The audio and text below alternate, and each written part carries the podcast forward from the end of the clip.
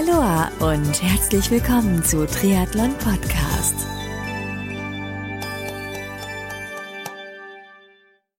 Aloha und herzlich willkommen zu einer neuen Ausgabe von Triathlon Podcast. Ich bin Marco Sommer und Triathlon Podcast wird dir mit freundlicher Unterstützung von Kiwami und Wechselszene Sportpromotion präsentiert. Du kennst die Tri-Suits von Kiwami noch nicht? Getreu dem Motto Sehen, Fühlen, Fachsimpeln und Anprobieren kannst du dir bei den Kiwami Stützpunkthändlern die Tri-Suits anprobieren und gegebenenfalls gleich kaufen. Die Adressen der Kiwami Stützpunkthändler findest du unter www.kiwami-deutschland.de. Das Team von Wechselszene Sportpromotion organisiert Top-Sportevents in Deutschland, zum Beispiel den Chiemsee Triathlon. Mehr Infos zu ihren Sportevents findest du auf ihrer Website www.wechselszene.com. Mein nächster Gast ist ein sehr außergewöhnlicher Altersklassen-Triathlet, der schon viele Jahre im Triathlonsport erfolgreich gewesen ist, bevor er kurz vor seiner Pensionierung die Diagnose Magenkrebs bekam. Aber anstatt wie manch anderer vielleicht den Kopf in den Sand zu stecken, kämpft er sich durch diese schwere Zeit zurück ins Sportlerleben, so dass er Mitte Juli 2016 bei der Dativ Challenge Rot an den Start gehen wird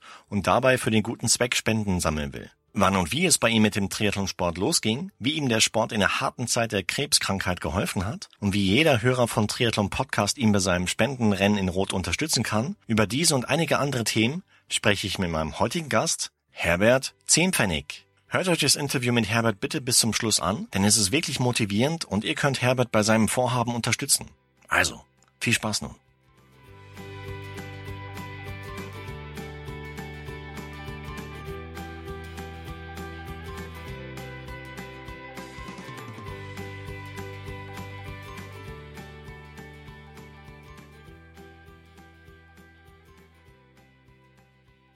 Der Herbert Zehnpfennig ist mein heutiger Gast. Grüß dich, Herbert. Hallo, Marco. Hi. Wie geht's dir heute?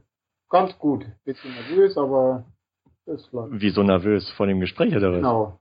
Ah, komm, mach ganz locker, das ist keine mündliche Prüfung, ja?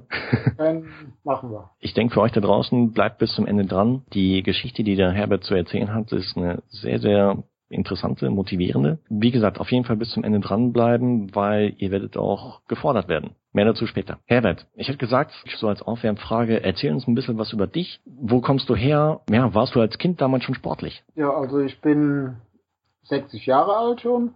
Mhm. Und so fühlt man sich natürlich nicht, wenn man Leben lang Sport gemacht hat. Mit Sport habe ich angefangen, ja, seit man laufen, seit ich laufen konnte. Okay. Ich habe von Tischtennis, Fußball habe ich dann gespielt bis ja, bis 37. Das war mir dann zu anstrengend. Dann habe ich dann mit Triathlon angefangen. Weil Triathlon überhaupt nicht anstrengend ist, genau. oder wie? Aber das hat mich so begeistert und ich konnte nicht schwimmen und ich konnte im Prinzip gar nichts. Ja. Und, aber ich habe mich dann immer weiter hochgearbeitet. Ich hatte, glaube ich, schon nach ja, 1992 habe ich meinen ersten Triathlon gemacht in Köln und 94 schon die erste Langdistanz. Wann war nicht so schnell. Gehen wir mal zurück und zwar, wie, wie bist du überhaupt auf Triathlon gekommen? Ja, so wie fast jeder. Man hat es irgendwie mal im Fernsehen gesehen. Ja. Und war begeistert von dem Ganzen. So hat ja, glaube ich, fast jeder mal angefangen, also in den früheren Jahren. Dann, als du das im Fernsehen gesehen hast, einfach den Entschluss gefasst, wow, coole Sportart, würde ich gern selber ausprobieren. Ja, bei uns in so einem kleinen Dorf, da war dann so ein Volkstriathlon, da machen wir mal mit. Ja. Mit Mountainbike und so. Hast du dich darauf vorbereitet ein bisschen? Ich wusste gar, gar nicht. nicht, was passiert. Ich dachte auch, ja, du spielst Fußball, dann kriegst du das ja schon irgendwie hin. Da bin ich dann in der Altersklasse Sechster geworden, dachte, boah, ohne Vorbereitung, das macht ja dann Spaß. Ich, Respekt, ja. Ich wusste natürlich nicht, Klassen, es gibt ja dann ganz andere Klassen, die dann, aber das hat dann schon der Ehrgeiz weg. Mhm. Wie hast du dann weitergemacht? Hast du dich im Verein angeschlossen oder alles so für dich selber gemacht? Ja, ich hatte dann noch ein Jahr weiter Fußball gespielt und beim nächsten mhm. Jahr habe ich wieder mitgemacht, der gleiche Wettbewerb und da war ich Dritter geworden. Okay. Und dann kam das, dachte Mensch, dann hörst du auf mit Fußball. Dann habe ich mich ja. im Verein angeschlossen. Dann durch Zeitungen eben mit Schwimmen beschäftigt mehr und im Prinzip erstmal viele Sachen alleine probiert. Mehr trainiert, dann denkt man, wird man schneller. Mhm. Ist ja so am Anfang. Ja, so ging das dann immer weiter irgendwie. Dann hast du eben schon gesagt, ähm, Stichwort Langdistanz, das für dich immer ein Ziel gewesen, dann auch, wenn du Triathlon anfängst, mal irgendwann so richtig Langdistanz zu machen? Das ging automatisch. Also für mich war Triathlon, Langdistanz ist eben Triathlon dann. Mhm. Früher hat man auch nicht so überlegt, warum und weshalb. Man hat einfach mitgemacht. Ich bin da hingefahren und sagte, ja, unter elf Stunden will ich kommen. Ich wusste gar nicht, was jetzt passiert für mich. Hast du selber ja. gesagt, dass du unter elf Stunden rankommen willst? Und ich habe doch geschafft. Warum? Ich weiß es nicht. Ziel nicht mehr bewegen, aber es ging. Wie hast du dich darauf vorbereitet, auf die Langlist? Weil ich nehme an, in dem Alter hast du wahrscheinlich schon einen Job. Genau. Du hast dann den Sport neben dem Job halt irgendwie kombiniert. Wann hast du überhaupt trainiert? Und wie viele Stunden in der Woche so ungefähr im Schnitt? Zum Glück, ich habe immer um halb drei Feierabend gehabt. Mhm. Es war um sechs Uhr morgens angefangen. Ja, und ich konnte meine freien Tage, konnte ich aufsparen und nehmen, je nachdem, wann ich wollte. Wenn eben ja. schön Wetter ist, dann bin ich Rad gefahren. Und früher bin ich sehr viel Rad gefahren, das hat mir dann auch geholfen. Und Laufen, ja, und Schwimmen ging dann irgendwie. Was macht aus deiner Sicht halt mit Triathlon so besonders? Damals war das noch was Besonderes irgendwie. Es machte nicht mhm. jeder Fußball oder Laufen oder so, machte fast jeder. Und mhm. Triathlon war noch was Besonderes. Das hat mir auch gefallen, wenn man so in Wettkämpfe war, ob jetzt der ein deutscher Meister am Start war oder einer, der 200 Kilo hat, übertrieben gesagt. Es wurde keiner blöd angeguckt, ob jetzt einer gut oder schlecht war. Das mhm. war immer richtig toll, habe ich, so habe ich das empfunden. Okay, also so ein richtiges Gemeinschaftsgefühl ja, halt. Das war, mhm. Wo waren die erste Langdistanz überhaupt bei dir? Jüngel, die gibt es gar nicht mehr. Das oben in Ostfriesland. Da war auch damals ja, ja ich glaube, 94 erste Deutsch, deutsche Meisterschaft in Langdistanz. Hat noch mhm. Olaf, ich glaube Olaf Sabatschus gewonnen. Also nach deiner ersten Langdistanz hast du dann erstmal die Schnauze voll gehabt oder hat sich dann das Recht gepackt? Ich glaube, ein Jahr später habe ich schon Rot gemacht. Im Jahr 95 war ich in Rot das erste Mal. Und da dachte ich, war wunderbar, du machst hier 10 Stunden oder sowas. Und da war es dann richtig schlecht dann, ne? Weil man wusste ja gar nicht, wie man sich vorbereitet. Beim ersten Mal hat er noch hingehauen, aber da mhm. lief alles schief. Echt? Was zum Beispiel? Ja, wahrscheinlich habe ich einen Infekt gehabt, aber wissen tue ich nicht. Bald 14 Stunden habe ich dann gebraucht. Man kannte das ja wie jetzt, Medien der, oder im Videos und das gab es ja damals nicht. Und das war schon ein Erlebnis, die 14 Stunden, weiß ich noch. Aber das ist durchgezogen bis zum ja. Finish. Klasse. Und wie, wie haben eigentlich deine Freunde, die Familie halt reagiert, als du damals gesagt hast, so vor der ersten Langdistanz nochmal, dass du sowas machen willst? Familie, den mach einfach Ding. Man muss ja, früher war ja beim Fußball, dann hat man seine feste Trainingszeiten, je nachdem, ja. wo man gespielt hat. Sonntags war ja auch immer schlimm. Dann muss man erstmal noch mit einem Bierchen trinken gehen. Und wenn man das nicht machte, dann war man schon Außenseiter. So war es früher. Früher musste ich auch viel Wochenende arbeiten. Dann war das auch immer für mich ein großer Stress dann. Arbeiten mhm. bis um 2 Uhr, 1 Uhr, dann zum Spiel und dann kam man abends nach Hause, aber schlimmer wie nachher beim Triathlon.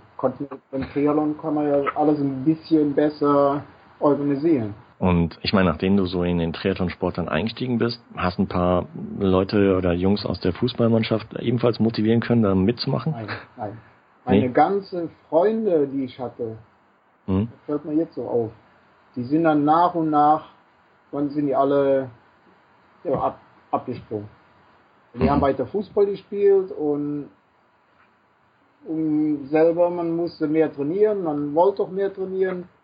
So, das ja. stimmt schon. Soziale Umfeld ist dann schon hat sich verändert. Ja. Und gab es mal so Situationen, ich meine, Langdistanzvorbereitung ist ja schon zeitintensiv, da muss man echt dranbleiben. Wenn das Wetter draußen echt, ja, auf gut Deutsch gesagt, beschissen ist, muss man sich ja ein bisschen ja, selbst in den Hintern treten, halt mit was zu machen. Gab es mal so Situationen, wo du einfach gar keinen Bock hattest zu trainieren? Nein, früher nicht. Ich war immer mhm. früher, ja, wenn es richtig kalt war oder am Regnen, dann bin ich gerade rausgegangen, dass jeder sagt, boah, da ist der Verrückte schon wieder unterwegs oder bei 35 Grad, das war, finde ich auch immer das Optimale, weil ja. da sind die meisten ja zu Hause geblieben und haben gesagt, war nur der Kopf am Schütteln, ne? Oder ich bin auch oft, ja, arbeiten, 6 Uhr morgens muss ich anfangen, Mhm. Wie jetzt die letzten Jahre Vorbereitung, da bin ich dann morgens um 4 Uhr nach der Arbeit schon gelaufen, 20 Kilometer. Ein, zweimal in der Woche, weil man sonst mit der Zeit nicht hinkommt. So hat man sich halt eben vorgestellt. Man muss mehr trainieren und weil ich auch nie irgendwie nach Trainingsplänen trainiert habe. Immer nur nach Gefühl, Nach oder? Gefühl und wie ich Zeit habe und fühle mich auch immer ganz gut. bist du dann kontinuierlich dran geblieben und ich meine, jeder Triathlet, der so, so, oder heutzutage halt irgendwie von der Sportart Triathlon hörte, denkt gleich an Hawaii. War das damals auch ein Thema für nee, dich? Nee, normal nicht, weil ich hatte ja Kinder noch und die waren dann hm. doch ziemlich teuer nach Hawaii.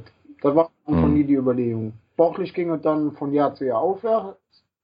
Dann kam die Erfolge bei normalen Wettkämpfen, Altersklasse wurde man fast immer unter der ersten drei kam er und dann macht er dann ja auch irgendwie Spaß. Wenn du so zurückdenkst, was war so damals so das, das ja, schönste Rennen, das du gemacht hast?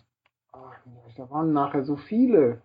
Für mich schönste war zu der Zeit, ich glaube 1997 habe ich den Balearen mhm. war ich da und habe dann die Altersklasse gewonnen. Das war was ganz Besonderes für mich. Schön mhm. Pokal und dann im Ausland. Da habe ich dann sehr aufgepasst, dass der Pokal nicht kaputt ging im Flugzeug. Den hast du auch noch, oder? Den habe ich noch. Und dann ging Super. es weiter. 2000, ja, 2000 bin ich Langdistanz in der Altersklasse Vizemeister geworden, deutscher Vizemeister in Kulmbach. 2001 bin ich schon deutscher Meister da geworden. Wahnsinn. Und das war im Nachhinein bisher mein bestes Rennen, weil ich da auch mal vernünftig oder richtig trainiert hatte. Der Wettkampf, der war optimal. Dann habe ich auch richtig das Laufen trainiert und. Wo steht deine Bestzeit so auf der langen 10.01. Wow, klasse. Riesen Respekt. Ich meine, weil im Prinzip bist du ein Späteinsteiger. Ja. Ja, mit, mit fast Ende 30 halt erst mit dem Triathlonsport einzusteigen und dann solche Leistungen zu erbringen, wirklich riesen Respekt. Und dann gab es irgendwie eine Situation, wo du, ja, wo das ein bisschen alles ins Wanken gekommen ist, oder? Magst du uns darüber erzählen? Ja, also bei Team Erdinger, die hatten ja so einen Triathlon Cup. Den habe ich dreimal den Gesamtsieg geholt, ja. Lief dann alles super. Und dann Ende 2014 eine Routineuntersuchung, weil ich öfters müde war, wurde dann eine Magenspiegelung angesagt und da ist mir dann gesagt worden, ich hätte Magenkrebs. Vorher keine Probleme gehabt. Ich hatte mir schon große Ziele gesetzt, weil ich wusste, ab November gehe ich in Vorruhestand über meine Firma. Ich dachte, da super, dann kannst du richtig mal trainieren. Und ja, dann kam dann einen Monat vorher die Diagnose Magenkrebs. Was ging denn hier vor, als du das gehört ja, hast? Die ersten zwei Wochen war für mich und meine Frau oder die ganze Familie die Hölle. Weil man hatte nur noch, ob man, wenn man wach wurde oder jede Gedanke, nur Krebs.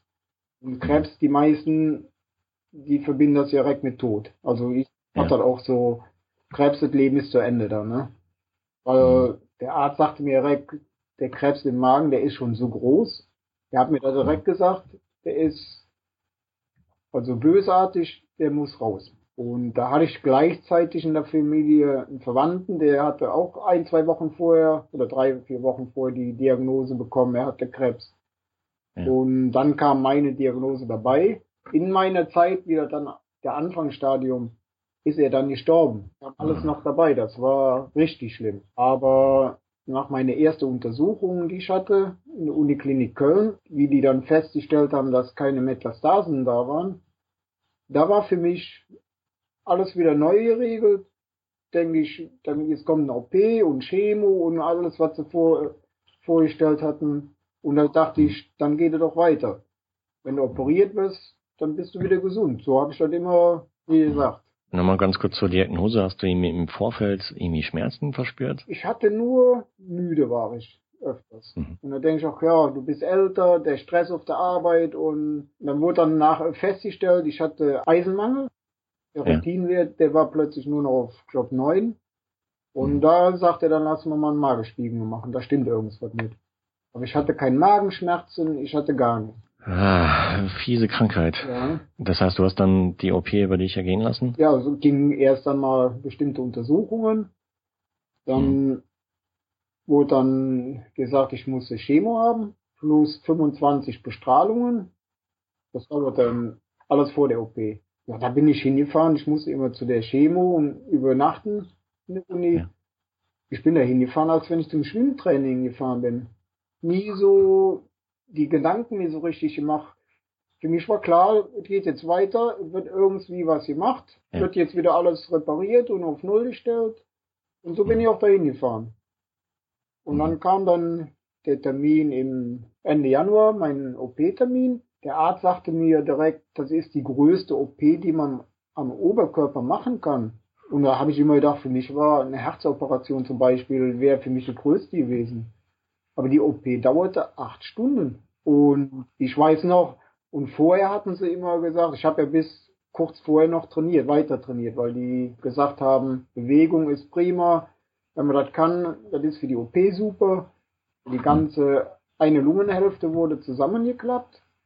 Und darum ist das super, wenn man die Lunge trainiert vorher noch. Ich weiß noch, ich bin dann aufgewacht äh, auf der Intensivstation, musste mich ein bisschen hinsetzen irgendwie. Vorher hatten die so ein Gerät für die Lungenfunktion zu testen, mit so drei Bällchen, die man dann immer hochblasen musste.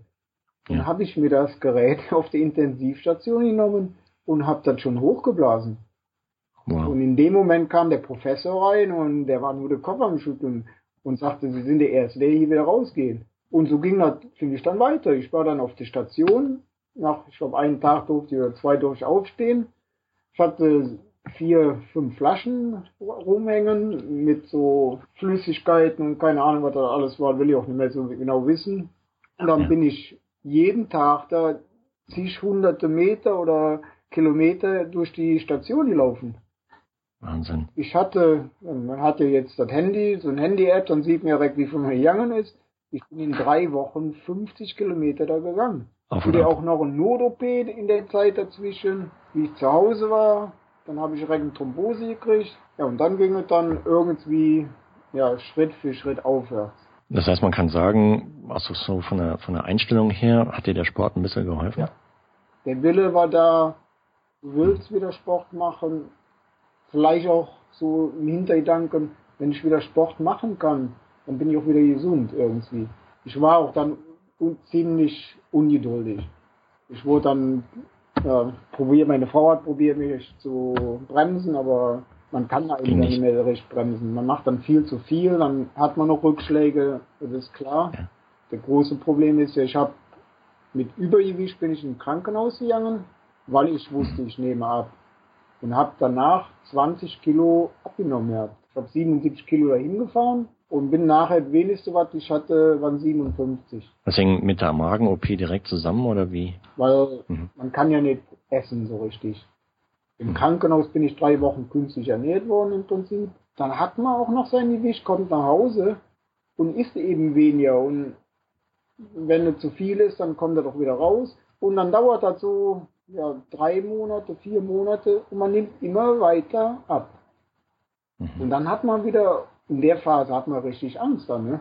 Weil vorher, ich hatte früher eine, in der Saison meine 68, 70 Kilo.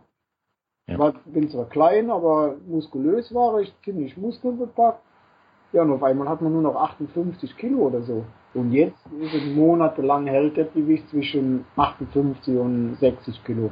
Aber das heißt, bei der OP wurde der Magen verkleinert ja. oder wie ist das? Der Magentumor, der wurde rausgeschnitten, dadurch wurde der Magen so wie Sie mir sagen, so knapp ein Drittel oder verkleinert.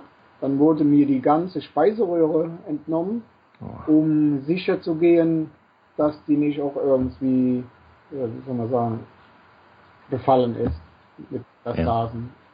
Ja. Und haben dann aus dem Restmagen, sag mal, kann man sich vorstellen, wie so, als wenn so ein Knetgummi oder ein Luftballon hat mit Wasser oder der wurde dann so geformt und oben angeschlossen. Problem ist ja dann, man hat ja normalerweise eine Speiseröhre oben oder im Magen so einen Verschluss, der alles verschließt und der ist genau. nicht mehr da. Das heißt, du darfst nur so viel essen, ja, so dass der Magen quasi nicht überläuft. Im Prinzip ja. Und sind auch mhm. bestimmte Sachen, die darf man nicht essen oder sollte man mhm. nicht essen, wie Zwiebeln und, aber das ändert sich auch immer wieder. Ja. Ist immer wieder am Überlegen neu, was kann man essen, was darf man essen. Und das Schlimme, ich möchte gerne alles essen. Das ist für mich die Hölle. Ja. Ich war dieses Jahr Trainingslager auf Mallorca und, und man sieht ja dann die Triathleten, die essen ja alle wie die Verrückten. Und du sitzt ja. da und kannst nicht essen. Das tut einem richtig weh. Also das ist im Moment für mich das Schlimmste dann. Worauf hättest du richtig Lust gehabt? Ja, alles. Ist egal. Ich esse gern Salat, da habe ich jetzt Probleme mit. Im hm. Prinzip alles, was man da essen kann. Wie, wie ging es dann noch weiter? Ja, dann bin ich erstmal zu Reha gefahren. Ja. Drei Wochen oder Und da weiß ich noch mein erstes Gespräch mit der Ärztin. Habe ich der direkt gesagt, das ist jetzt, weil die fragte, wie geht es mir und was habe ich so vor jetzt mit der Reha und so. Ja, sage ich, für mich, ich habe Sport gemacht, im Prinzip bald Leistungssport. Und für mich fängt heute mein erstes Trainingslager wieder an. Da war ich auch schon wieder so ein Außenseiter bei der. Ne? Da bin ich jeden Tag meine Freizeit gewandert. Aber man geht ja dann in ein, zwei Kilometer spazieren. Man geht dann schon mal wieder sechs, dann sieben Kilometer, wurde dann immer mehr. Und da wurde wieder zu viel. Dann habe ich wieder einen Rückschlag gekriegt. Aber ist das Rückschlag in dem in der Form, dass du dann müde warst? Oder nee, körperlich. Dann habe ich plötzlich fünf Kilo abgenommen Okay. Hatte richtig Angst, dass wieder irgendwas nicht richtig ist im Körper. Was auch schlimm ist, man hat ja am Anfang alle drei Monate muss man dann zur Zwischenkontrolle. Und so die letzte Woche vorher, dann fängt einem an das Weh zu tun. Dann hat man Rückenschmerzen, dann hat man hier, das ist dann vom Kopf her, macht man sich dann unheimlich viel Gedanken. Hast du in der Zeit überhaupt, ich meine, klar, du hast eben gesagt, in der Reha bist du halt gewandert. Hast du da irgendwie gedacht, Triathlon wird es wahrscheinlich nicht mehr werden in Zukunft, oder? Doch. Das war ja mein Ziel. Ich glaube, mhm. Mai, Mai bin ich das erste Mal fünf Kilometer wieder gelaufen oder mit E-Pausen. Ja. Hab ja. dann natürlich gemacht, wie meine Frau arbeiten war. Damit es nicht mitbekommt, oder wie? Mitbekommt, das probiert erstmal und klar, bin ich 45 Minuten, das weiß ich noch. Und dann ging es schon los. Zwei Wochen später wollte ich schon viel schneller wieder sein. Das ist einerseits ist das schlimm, aber jeder ja. Sportler, der ein bisschen verrückt ist, der, der kann sich ja, kann sich ja vorstellen, wie es einem dann so geht. Wie, wie ist es eigentlich beim Schwimmen? Also beim Schwimmen habe ich mittlerweile die wenigsten Probleme. Schwimmen, ich schwimme, ja, so einfach im Training 1,14 habe ich schon, oder 1,13, 3,8 Kilometer. Das ist dann oh. prima. Nur wenn ich jetzt morgens ganz früh schwimme und habe vielleicht nachts Probleme mit der Magensäure gehabt, dann ist mhm. das auch nicht so angenehm. Dann mhm. ist so ein Brennen da, aber das ist das Beste. Das Schlimmste ist im Moment für mich das Laufen. Wenn ich jetzt Tag vorher dann gegessen habe und je nachdem, was es ist, dann beim Laufen kommt es dann, ist es eben mehr in Bewegung dann, ne? Schätze ich mal. Dann wird das vielleicht hochgedrückt. Ja. Ich habe letztes Mal erstmal wieder einen Sprint gemacht und habe dann morgens im Prinzip gar nichts gegessen und das, klappte auch. Dann war, kam schon wieder das Verrückte, dann bin ich dann vom Bocholt nach dem Rennen 120 Kilometer mit dem Rad nach Hause gefahren. Und hab du bist echt verrückt. gefühlt, dass ich das gemacht habe, der Wille war da und. Du bist echt verrückt, du.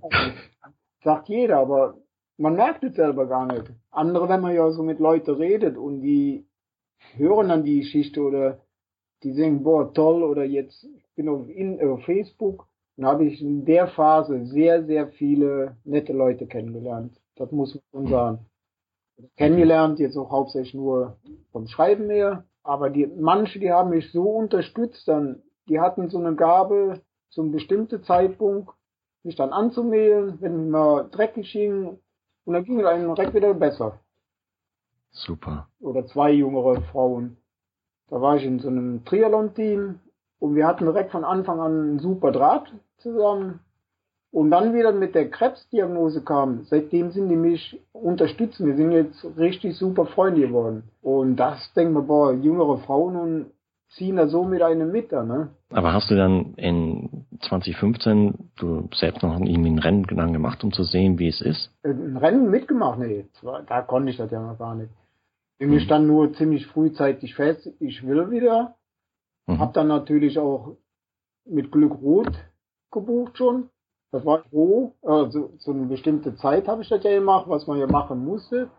Ich habe mir ja. gesagt, du nimmst dir das jetzt als Ziel vor. Ist ja super, du hast ja die Möglichkeit bis Ende April abzusagen. Aber das war dann immer mein Ziel und jedem, dem im Internet habe ich geschrieben, Rot, mein Ziel habe ich auf so eine Seite, mein Weg den Krebs zu besiegen, Rot 2016 und ich bin dabei. Und da kam dann auch so viel Zuspruch und manche haben mich natürlich auch gewarnt, ob da nicht zu viel ist für meinen Körper. Ich sage, ich gucke, was geht.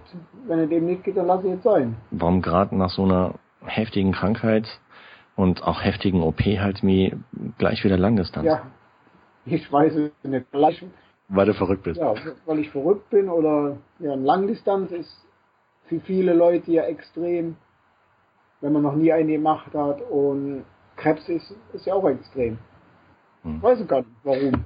Wenn ich jetzt denke, ich gehe jetzt in Rot am Start in drei Wochen und habe vorher nur eine Sprintdistanz gemacht.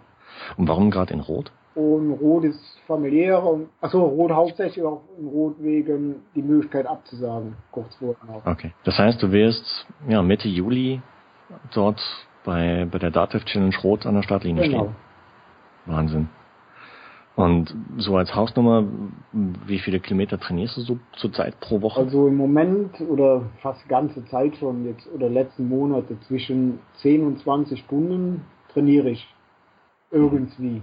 Ich jetzt Rad fahre, am Anfang habe ich viel Krafttraining gemacht, jetzt erstmal wieder ein bisschen Muskeln kommen, schwimmen. Ja. Also so zwischen 10 und 20 Stunden fast immer. Und was sagt deine Frau dazu? Ja, ich bin ja zu Hause und sie geht ja arbeiten.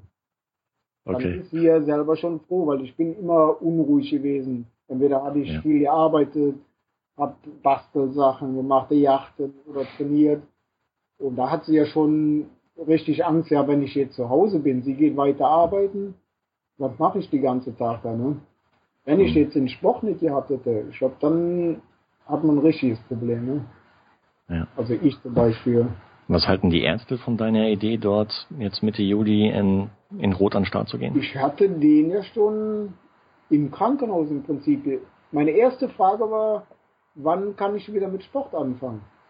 Ja. Und ja, das sind Leute, die nur operieren und die haben direkt gesagt, wenn sie meinen, sie können das, können sie das so schnell wie möglich. Super. Weil sie ja genau wissen, die meisten, die können sich so und so kaum noch bewegen dann, ne? in dem Alter und aber ich habe letztes Mal noch gefragt, ich sag, wie sieht das aus? Ich habe vor, Langdistanz zu machen, oder damals schon, wie ich aus dem Krankenhaus rausging. Genau, da habe ich ja dem gesagt, dem Professor. Und der sagte sofort, wenn Sie das geschafft haben, dann soll ich mich noch direkt bei Ihnen melden. Warum, weiß ich nicht, ob Sie dann einen Bericht machen oder so. Ich merke ja alle so Sachen wie im Internet, was ich mache, oder wie jetzt so ein Bericht motiviert mhm. mich irgendwie. Man vergisst mhm seine Ängste, die man hat. Es geht direkt irgendwie wieder weiter. Und ist dann so der, ach ja, du bist genau wie früher. Klar, wenn man dann eine ruhige Minute hat, dann denkt man doch schon selber mal dran, ob das alles so richtig ist. Von Rot habe ich jetzt so eine Nachricht gekriegt, man kann so einen Trecker oder sowas bestellen, dass die Familie weiß, wo man ist auf der Strecke. Ja. Und den habe ich mir jetzt auch genommen. Okay. Da war meine Frau, da stand auch drauf Notrufknopf, dann wird man abgeholt und das habe ich jetzt gemacht, dass Sie selber beruhigter sind. Stichwort Verpflegung in Rot. Wie wird deine Rennverpflegung aussehen? Also ich würde probieren, so viel wie möglich Gel zu nehmen. Nimmst du eigene Sachen mit oder das, was dir halt mir angeboten wird? Die Sachen, die, ich weiß nicht, ob ich das sagen darf, aber die schmecken mir nicht. Mhm. Man testet das ja vorher und man nimmt eben die Sachen, die einen immer gut getan haben. Klar, Magenverkleinerung, das heißt, du hast weniger ja, Kalorien, Energie, die du pro Stunde zunehmen ja. oder zu dir führen ja. kannst. Das heißt, die größte Gefahr ist eigentlich, dass du halt wie zwischendurch zu wenig Energie zuführst, um halt dann dich nicht mehr bewegen zu können. Das ist ein großes Problem. Und mhm. so habe ich doch noch nicht probiert auf die längere Strecke. Ich bin zwar schon noch 105 Kilometer Rad gefahren oder so. Und da habe ich immer ja. unheimlich wenig zu mir genommen. Ich hoffe ja, wenn ich jetzt in Rot bepflege mich vernünftig, Vielleicht ist das ja noch besser, wie ich mir das vorstellen kann. Wird sich zeigen. Wir sind alle gespannt. Ja, ich auch. Ich habe gelesen, auch über Facebook, über Social Media, man kann dich dabei unterstützen. Ja. Wie, wie kann man das machen? Damals mein Grundgedanke war ja durch die Krebskrankheit und durch mein Wille oder durch mein Glück, dass ich geheilt bin, in Anführungsstriche, wollte ich auch gerne viele andere Leute irgendwie motivieren, dazu probieren, sich nicht aufzugeben, dass sie immer einen Schritt weitergehen, probieren, im Leben, teil, Leben teilzuhaben. Die müssen kein Triathlon machen. Aber man kann ja auch auf seine Sachen sich ein bisschen bewegen oder in Köln ist so ein Kinderkrebsfürsorge, so ein Förderverein, dachte ich auch, vielleicht kann man die irgendwo unterstützen. Und ich hatte auch früher schon mal ein 24-Stunden-Schwimmen mitgemacht und da habe ich dann auch gesammelt für eine bestimmte da dachte Mensch, dann macht er. Da habe ich dann auf meine Seite im Internet, auf Facebook habe ich dann geschrieben, dass ich dann und dann starte mit meiner Vorgeschichte und dass Leute mich unterstützen können. es sind ja 226 Kilometer, wenn ich es schaffe.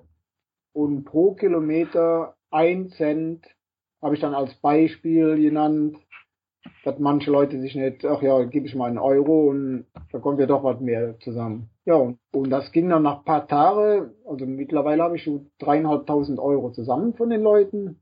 Und es hat bisher noch kein einziger ein Cent nur gestiftet. Mhm. Also 10 Cent oder 5 Cent, das war normal. Aber es sind auch, wie Yvonne von Flirten, die hat sich sofort, die hat meine Seite geteilt und die hat mir direkt ein Euro pro Kilometer gespendet, wenn ich es schaffe. Und das habe ich super gefunden. Also auch ein Profi, wenn der sowas liest, der direkt dann auch mitmacht. Ja, prima Aktion. Das heißt, die Leute überweisen dann nach deinem Finish dann den Betrag an dich oder genau, wie ist das? Die haben dann auf Facebook haben die mhm. gepostet, äh, den Betrag, den sie spenden wollen. Manche haben auch einen Festpreis genannt und nach dem Rennen, kurz Zeit nachher, würde ich dann auf Facebook und in den Post dann die Kontonummer bekannt geben. Und wenn die das Geld überwiesen haben, dann würde ich nach Köln zu der Krebsstation fahren und das Geld überreichen, dass auch jeder sieht, dass alles vernünftig über die Bühne gelaufen ist und Foto machen und ein Foto dann im Internet stellen. Ich habe jetzt heute wieder eine Nachricht gekriegt von Erding Alkoholfrei, die schicken mir ein Paket mit Sachen die ich dann versteuern oder verkaufen kann, zum Gunsten der Förderverein. Das heißt, für die Hörer von Triathlon Podcast da draußen, unter welchen Kanälen finden Sie mehr Informationen zu der Aktion? Also Facebook, Herbert 10 mhm. Pfennig, das ist meine normale Seite. Oder dann auf meinen Weg, den Krebs zu besiegen, Rot 2.6 und ich bin dabei. Das ist auch geplant in Rot auf der Messe. Ja. Messestand von Tesoto. Da wird auch noch eine Spendenbüchse und noch ein paar Informationen ausliegen. Wer da vorbeikommt, dann hat dann noch ein paar Cent übrig und kann das so gerne reinschmeißen. Spitze. Also, ganz klare Message an euch da draußen. Unterstützen Herbert bei seiner Aktion bei der DATEV Challenge Rot jetzt im Juli 2016 es so weit zu schaffen wie möglich, am besten ins Ziel, so dass halt möglichst viel, viel Geld zusammenkommt für die Krebshilfe. Spitze. Also Herbert, ich find's klasse, dass du dich äh, nach der Diagnose halt nicht aufgegeben hast dass du weiterhin ja einen Kampfgeist bewiesen hast bisher und äh, den auch garantiert weiter beibehalten wirst. Da bin ich mir felsenfest von überzeugt, so wie ich dich jetzt hier kennenlerne. Also ich drücke dir ganz, ganz fest die Daumen für Data Challenge Rot, dass das so weit geht wie möglich, bis ins Finish natürlich. Wenn ihr den Herbert unterwegs auf der Strecke seht, feuert ihn an, weil ich denke, das motiviert ihn dann doppelt. Ja, ich würde auch auf Facebook, wer jetzt mal draufgehen, da würde ich mhm. dann auch meine Startnummer und das Trikot, was ich anziehe, nochmal ein Foto da doch jeder weiß, wenn einer langsam auf der Strecke ist, nachher beim Laufen, wissen, dann ist der Habit. Es ist. Genau. Ist auch nicht schlimm, dass er dann so langsam ist, weil er ist auf einer Mission und genau. hast du eine Idee, was, wenn du, wenn du Data Challenge Rot am Finish, gibt's da noch weitere Pläne, die du umsetzen möchtest? Ja, ich hatte gestern, war seit eins bei mir, die haben einen schönen Bericht gemacht und die hatten mich da auch gefragt. Ja, und da habe ich gesagt, so wie ich mich kenne. Ich weiß jetzt nicht nach Rot, wie ich ins Ziel komme. Dann kommt wahrscheinlich direkt wieder der Sportler durch und sagt, nächstes Jahr willst du bestimmt schneller sein wieder. Oder noch was ganz Verrücktes wieder zu machen. Na, jetzt mach erstmal das Rennen in Rot und dann, ja, und dann Schritt für Schritt. dann kommt. Das kann auch wieder was ganz Extremes dann werden. Erstmal, erstmal Rot. Ja, ja. Dann drücke ich dir ganz, ganz fest die Daumen bedanke mich, dass du dir heute die Zeit für dieses Interview genommen hast. Und nochmal Aufforderung an euch da draußen, unterstützt den Herbert Zehnpfennig auf Facebook. Ihr bekommt dort mehr Informationen über seine Aktion. Und wenn ihr in Rot vor Ort seid, unterstützt ihn dort ebenfalls. Entweder, ja, dass ihr mal am DeSoto-Stand vorbeischaut und dort was in die Spendenbüchse werft. Oder ihn einfach unterwegs auf der Strecke an dem Renntag unterstützt. Klasse, Herbert. Hey, dann bedanke ich mich und wünsche dir weiterhin eine gute Vorbereitung, dass du gesund bleibst, A und O von allem, keine Infekte mir einfängst, wünsche dir eine ganz, ganz tolle Vorbereitung und ein super Rennen. Vielen, vielen Dank. Dann, vielen, vielen Dank und hau rein. Bis dann. Herbert Zehnpfennig war mein heutiger Gast. Dieses Interview wurde dir mit freundlicher Unterstützung von Kiwami und Wechselszene Sportpromotion präsentiert. Wenn du mehr über Kiwami und ihre Tree-Suits erfahren willst, dann geh auf die Website kiwami-deutschland.de und schau bei einem der zahlreichen aufgezählten Stützpunkthändler vorbei. Und wenn du mehr über Wechselszene Sportpromotion und ihre Events erfahren möchtest, dann besuche ihre Website wechselszene.com. Hat dir das Interview mit Herbert gefallen? Wenn ja, dann freue ich mich sehr über deinen Kommentar auf meiner Website triathlon-podcast.de, über ein Like auf Facebook und über deine Bewertung auf iTunes. Und nicht vergessen, ebenfalls Herbert Zehnpfennig gleich mal auf Facebook suchen und ihn bei seiner Spendenaktion unterstützen. Und selbstverständlich freue ich mich natürlich auch darüber, wenn du bei der nächsten Ausgabe von Triathlon Podcast wieder mit dabei bist. Also, bis dahin bleib sportlich, dein Marco.